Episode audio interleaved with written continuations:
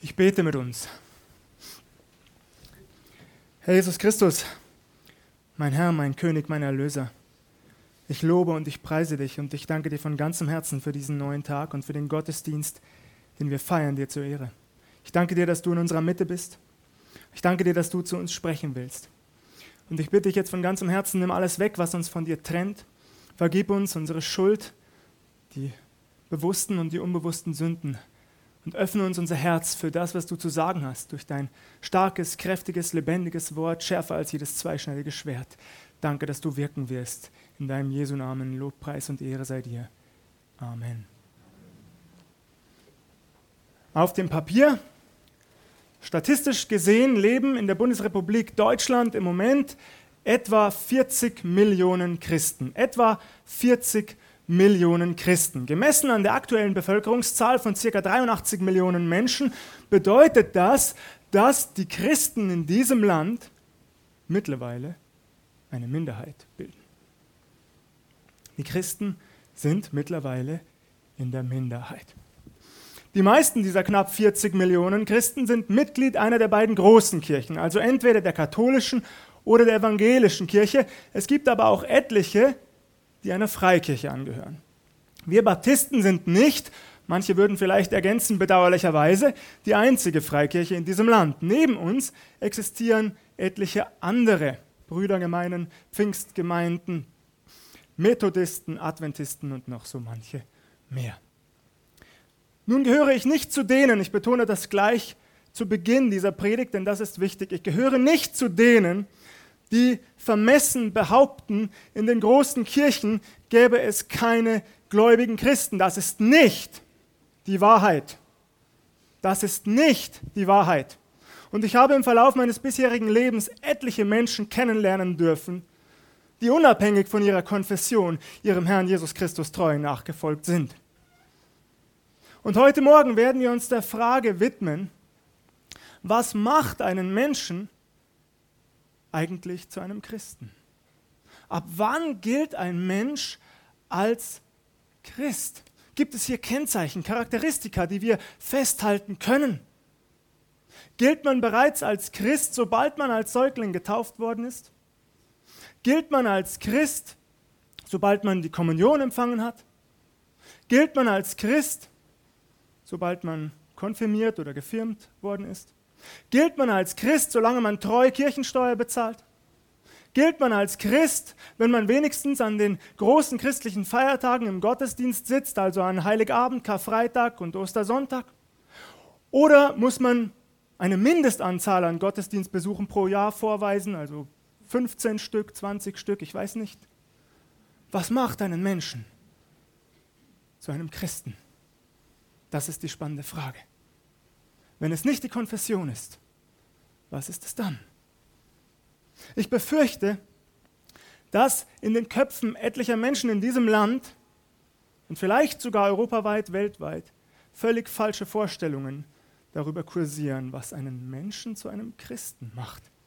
Ich befürchte, dass etliche tatsächlich glauben, ich bin doch getauft oder ich habe meine eigene Karteikarte im Pfarramt oder ich bin ins dortige Computersystem eingepflegt, also bin ich Christ. Ist das die Wahrheit? Wir werden uns mit einigen Versen aus der Bibel beschäftigen.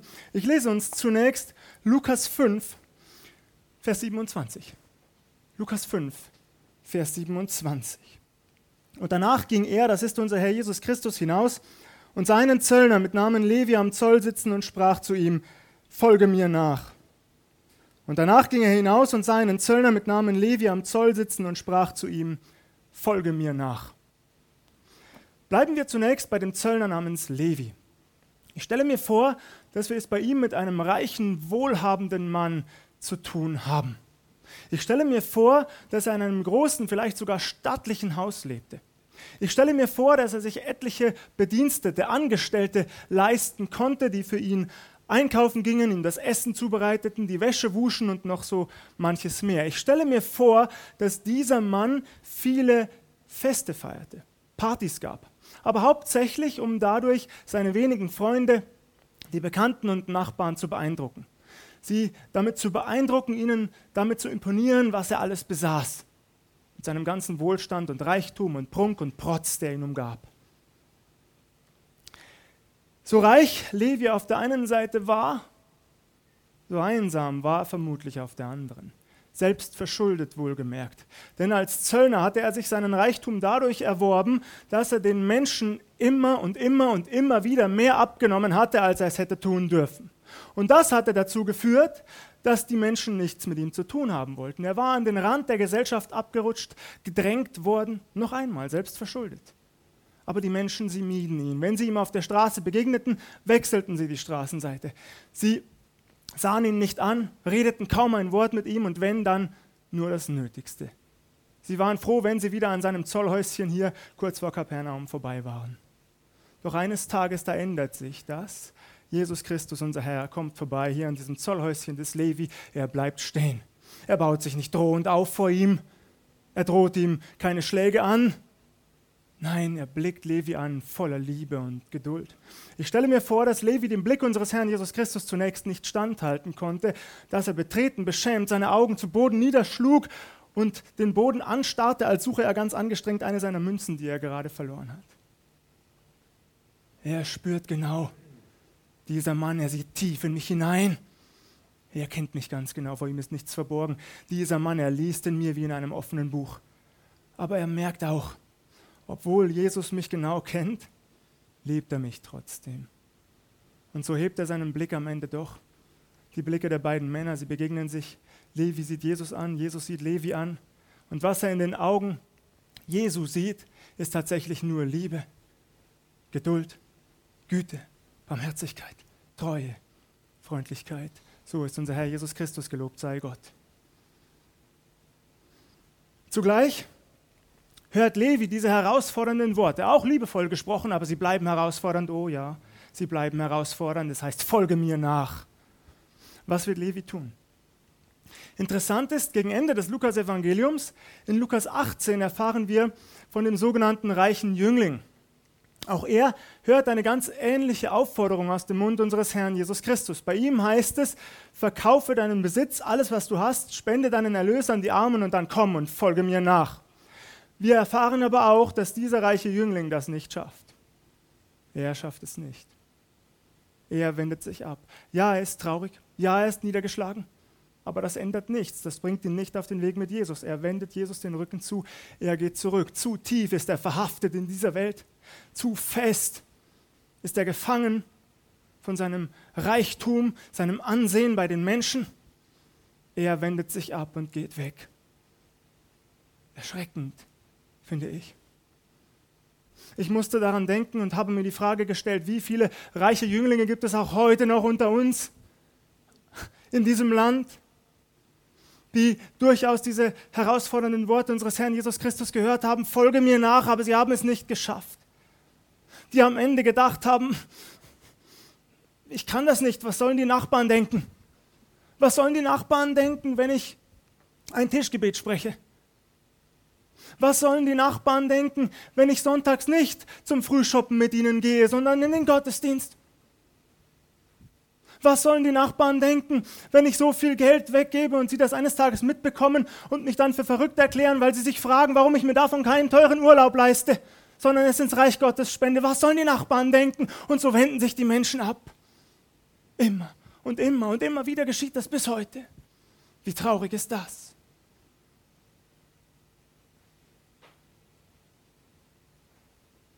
Was wird Levi tun? Vers 28. Und er verließ alles, stand auf und folgte ihm nach. Und danach ging er hinaus und sah einen Zöllner mit Namen Levi am Zoll sitzen und sprach zu ihm, folge mir nach. Und er verließ alles, stand auf und folgte ihm nach. Ist das nicht erstaunlich? Ist das nicht faszinierend? Dieser Mann, der genauso viel Grund hätte wie der reiche Jüngling ein paar Kapitel später, der genauso sagen könnte, Jesus, ich fühle mich geehrt, dass du ausgerechnet mich fragst, dass du an mich denkst, dass du hier vorbeikommst. Aber nein, danke, es geht mir gut, ich habe ein großes Haus. Ja, zugegeben, ich habe wenige Freunde, aber das kümmert mich nicht so sehr. Ich habe eine Arbeitsstelle, die mir nicht allzu viel abverlangt und mich trotzdem reich macht. Ich kann viele Feste feiern, ich esse die besten Speisen, ich trinke die edelsten Weine, ich trage die schönste Kleidung, die man für Geld überhaupt nur kaufen kann, ich schlafe auf einer weichen Matratze. Nein, danke Jesus, ich komme nicht mit. Das hätte er tun können. Stattdessen sagt er, okay, ich komme mit, ich folge dir nach und zwar auf der Stelle. Ich habe mir für einen Augenblick vorgestellt, was die Menschen in der Schlange hinter Jesus in diesem Augenblick dachten, als sie sahen, wie Levi aufstand und ging. Die haben sich wahrscheinlich enorm gefreut gejubelt. Ah, heute muss ich mal keinen Zoll bezahlen, wunderbar. Heute werde ich nicht über den Tisch gezogen und schnell sind sie weitergelaufen. Hätte ja sein können, dass Levi es sich doch noch anders überlegt. Aber nein, Levi geht mit. Nun erfahren wir in den Versen darauf, dass es zunächst noch zu einem großen Festessen kommt im Hause des Levi. Zu Ehren unseres Herrn Jesus Christus. An diesem Festessen nehmen auch noch viele weitere Zöllner und Sünder teil. Jesus liebt auch sie jeden gleich. Die Pharisäer und Schriftgelehrten bekommen das mit. Sie wenden sich an die Jünger Jesu und sie fragen, wie kann euer Meister es wagen, mit diesem Abschaum und Gesindel, mit diesem Bodensatz der Gesellschaft auch nur einen Augenblick seines Lebens zu verschwenden? Wie kann das sein? Oh, die Selbstgerechtigkeit der Menschen, die Jesus nicht erkennt. Und Jesus sagt daraufhin so wunderbare Worte. Er sagt, nicht die Gesunden bedürfen des Arztes, sondern die Kranken. Ich bin nicht gekommen, die Gerechten zur Umkehr zu rufen, sondern die Sünder. Und nun stehe ich hier und ich sage, Jesus, ich danke dir von ganzem Herzen, dass du gekommen bist für einen Sünder wie mich, für Abschaum wie mich, für einen Menschen, der Tag für Tag für Tag in seinem Leben dir und deinem Namen Unehre bereitet und doch liebst du mich, du kennst mein Herz. Und doch bleibst du bei mir, Jesus. Ich danke dir von ganzem Herzen. Nach diesem Festmahl, da brechen sie auf. Jesus mit seinen Jüngern, neu im Gefolge. Levi, er geht mit. Er lässt alles hinter sich.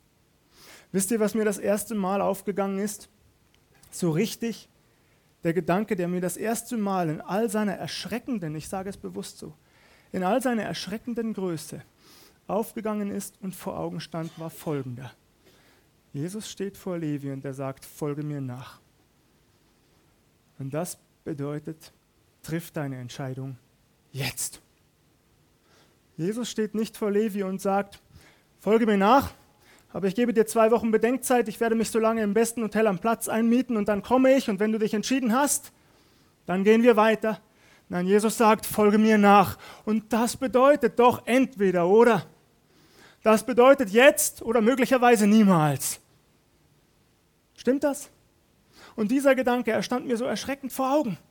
Die Menschen haben die Wahl. Aber wenn Jesus ruft, dann muss die Entscheidung auch getroffen werden, weil wir nicht wissen, wie oft wir die Gelegenheit bekommen. Und das macht mich traurig. Ich spreche hier nicht von oben herab. Ich habe große Sorge und Furcht in meinem Leben um all die Menschen, die mir lieb und teuer sind, die diese Entscheidung bislang nicht getroffen haben. Oh, was für eine Herausforderung. Folge mir nach. Und hier kommt noch etwas dazu. Manche, durchaus auch Menschen, die sich für Christen halten, beginnen an diesem Punkt und sie versuchen Kompromisse zu schließen mit Jesus. Sie sagen, ja, Jesus, Nachfolge grundsätzlich gerne, aber nicht zu deinen Bedingungen, sondern zu meinen. Und so läuft das Spiel nicht. Nachfolge bedeutet, das steckt schon im Wort, Jesus geht voran und ich folge. Nicht ich gehe voraus und Jesus folgt mir, er geht voraus und ich folge. Und wenn ich dazu nicht bereit bin, dann muss ich nicht. Findet Jesus das traurig? Oh ja, er weint um jeden Menschen, der nicht mitkommt, davon bin ich überzeugt. Aber er sagt jetzt, und diese Aufforderung, die gilt auch dir heute Morgen und mir heute Morgen gleichermaßen. Und ich habe mich gefragt, was kann dieser Ruf heute in dein Leben und in mein Leben ganz konkret bedeuten? Denn ich behaupte hier nicht, dass jeder in dieser radikalen Art und Weise herausgefordert wird, Jesus nachzufolgen wie Levi. Dass wir also alle jetzt sofort unser Haus oder unsere Wohnung hinter uns lassen müssen oder unser Auto verschenken oder verkaufen und in ein Kloster ziehen. Nein, das behaupte ich hier nicht. Aber ich behaupte sehr wohl, dass das Einzelne von uns bis heute so in dieser Form betreffen könnte. Dass sie den Ruf in die Nachfolge hören und sie merken, ja, für mich heißt es genau das. Ich lasse meinen Reichtum und meinen Luxus hinter mir und ich diene Jesus Christus. Und für andere heißt das vielleicht, ich gebe meine machtvolle Position an meiner Arbeitsstelle auf und ich folge Jesus Christus. Was bedeutet es für dich? Ich bin sicher, der Heilige Geist, der spricht zu vielen von uns heute Morgen. Und er zeigt jedem von uns, vermutlich jedem von uns, wo die Schwachstellen unseres Lebens sind, wo wir es noch nicht geschafft haben, Jesus voll und ganz zu vertrauen und ihm voll und ganz nachzufolgen. Denn das ist der springende Punkt. Ich weiß nicht, wie es euch geht, aber ich will an diesen Punkt kommen, wo Jesus Christus jeder Bereich meines Lebens gehört. Wo er der Herr auf dem Thron meines Herzens ist und zwar uneingeschränkt dass ich nichts mehr zurückhalte, dass ich nicht versuche, die Kontrolle zu behalten, wie ich es oft zwanghaft in der Vergangenheit versucht habe, in vielen Bereichen. Ob es darum ging, die passende Dienststelle zu finden, da habe ich es erst aus eigener Kraft versucht und es nicht Jesus überlassen. Ob es um Finanzen ging, so viele Bereiche habe ich immer und immer wieder vorenthalten, aber ich möchte das nicht mehr. Auch das habe ich entschieden bei der Vorbereitung dieser Predigt für heute Morgen. Ich habe gesagt, Jesus, ich will dir gehören mit Haut und Haaren, mit allem, was ich bin und habe, was mich ausmacht. Jeder Bereich soll dir gehören. Mein Körper, meine Gesundheit, meine Familie, meine Dienststelle, meine Hobbys, meine Finanzen, meine Sexualität, meine Wünsche, meine Hoffnungen, meine Träume, auch jeder in tiefster Nacht, alles soll dir gehören. Du sollst regieren und ich möchte das mehr und mehr und immer mehr erleben in meinem Leben. Ich will das, du auch. Und vielleicht zeigt dir der Heilige Geist, Jesus steht vor dir heute Morgen und er sagt, folge mir nach. Und du spürst, folge mir nach. Das bedeutet in meinem Fall ganz konkret, mach ein Ende mit deinem Pornokonsum. Ganz radikal. Vielleicht merkst du, der Heilige Geist, der zieht dich, er ruft, folge mir nach. Die Stimme Jesu in deinem Herzen, sie ist ganz klar und deutlich und du merkst, das bedeutet für mich ganz konkret, ich muss aufhören, meine Ausreden jeden Tag neu vorzuschieben, ich hätte keine Zeit. Jesus ruft dich, folge mir nach und du merkst ganz konkret, das bedeutet für mich, ich muss mit Freundschaften in meinem Leben brechen, die mir nicht gut tun mit Menschen, die mich immer wieder dazu verführen, dass ich dreckige, perverse Witze reiße oder über andere Menschen lästere, dann brich mit diesen Freundschaften. Wenn sie dir nicht gut tun, dann folge Jesus radikal nach. Und vielleicht merkst du ähnlich wie der Zöllner Levi oder der reiche Jüngling, ja, für mich bedeutet das tatsächlich, ich muss mich von meinem Geld trennen, mehr Geld ins Reich Gottes spenden, nicht zu viel horten für mich.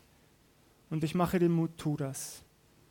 Ich mache jedem von uns Mut. Auch ich kenne meine Schwachstellen ganz genau. Ich habe sie Jesus schon übergeben. Und ihn darum gebeten, dass er vorangeht und ich ihm folgen darf in seiner Kraft. Denn das ist das Entscheidende.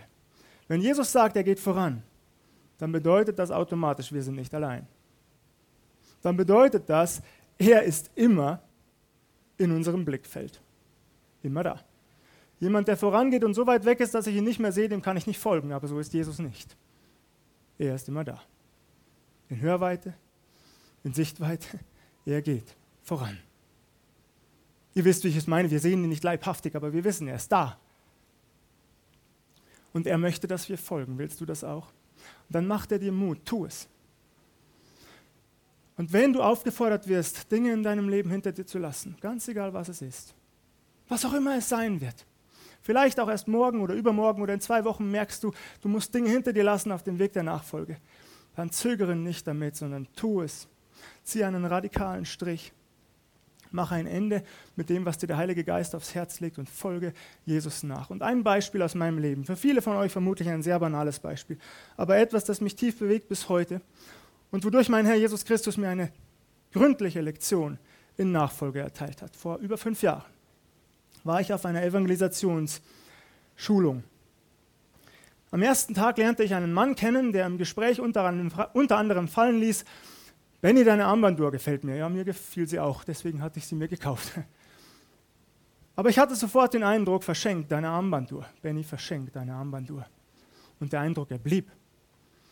Ich kann das nicht erklären, jemand, der noch nie einen Eindruck von Gott hat, es ist schwer, das in Worte zu fassen. Du weißt in diesem Moment nur, das ist nicht deine eigene Stimme. Das redest du dir nicht ein, das kommt tatsächlich von Gott. Er wünscht sich das jetzt von dir in diesem Moment. Trotzdem habe ich versucht, mir einzureden, das seien nur meine eigenen Gedanken. So sind wir Menschen. Schon bei einer simplen Armbanduhr merkte ich den Kampf in mir, dieses Hin und Her. Will ich Jesus folgen? Oder bleibe ich doch an dem Materiellen hängen? Immer wieder habe ich versucht, diesen Gedanken zu ignorieren, zu leugnen. Am vorletzten Tag ging ich in der Mittagspause spazieren. Ich brauche das, immer wieder Zeit für mich zu haben. Ich bin im Gebet. Und ich kapitulierte. Ich sagte, Jesus, du hast gewonnen, ich will nicht mehr. Ich habe keine Lust mehr. Ich gebe die Armbanduhr ab. Wisst ihr, was geschah?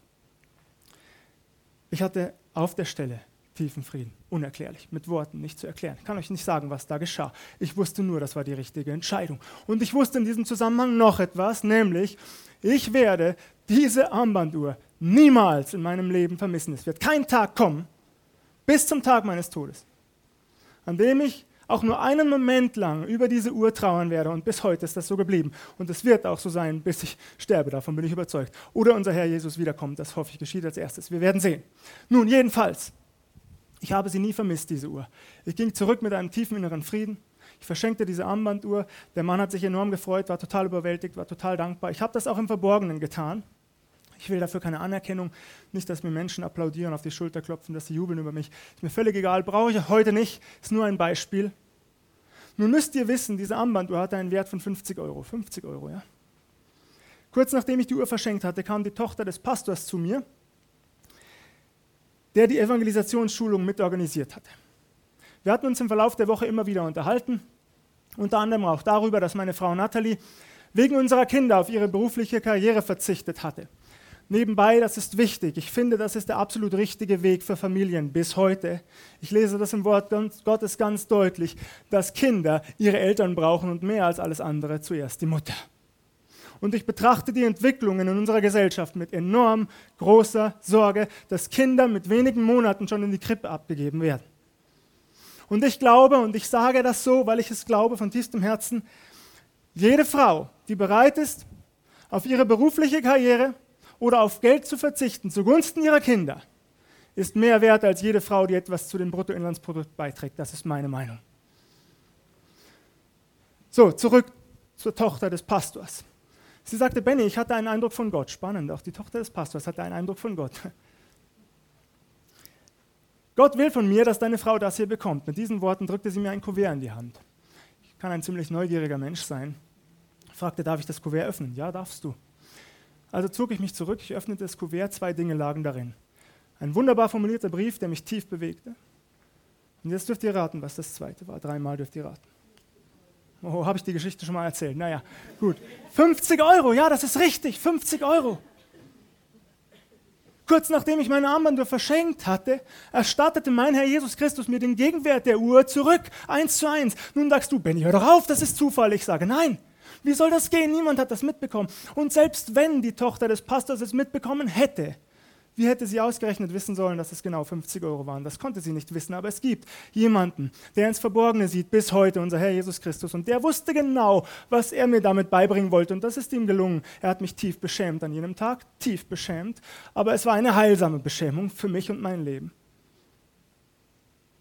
Und er hat mir damit gezeigt, Benny, du kannst auf dem Weg der Nachfolge weitergehen. Und wenn der Tag kommt, an dem ich dich bitte, dich von materiellem oder liebgewordenen in deinem Leben zu trennen, vielleicht auch von liebgewordenen Sünden, vielleicht eher als von materiellem, dann trenn dich davon ohne Bedauern und ohne zu zögern.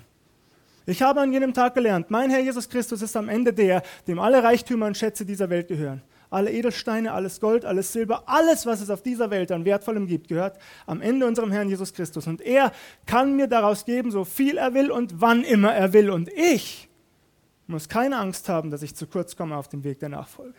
Diese Lektion hat er mir erteilt und ich bin dankbar dafür bis heute.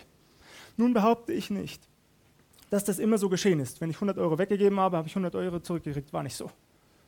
Ist nicht so. Aber das muss auch gar nicht sein. Aber was ich immer erleben durfte, war, dass ich genau das hatte, was ich brauchte und meistens sogar mehr. Und das hat es mir noch einmal so klar vor Augen gestellt, ja, ich will den Weg der Nachfolge gehen. Jesus hat auch mich neu herausgefordert in der vergangenen Woche, folge mir nach. Und das will ich tun. Und zwar nicht ängstlich und voller Sorge und mit Bedauern, sondern entschlossen und mutig und kühn sodass die Welt merkt, ja, wir können einen Unterschied machen im Blick auf unseren Herrn Jesus Christus. Und das will ich. du auch, dann lasst uns zu Jesus gehen. Lasst uns sagen, hier bin ich, ich folge dir nach, aber gib du mir die Kraft, jeden Tag neu, durch deinen Heiligen Geist in mir, diesen Weg mit dir durchzuhalten bis zum Ende. Gelobt sei Gott dafür. Im Namen Jesu. Amen.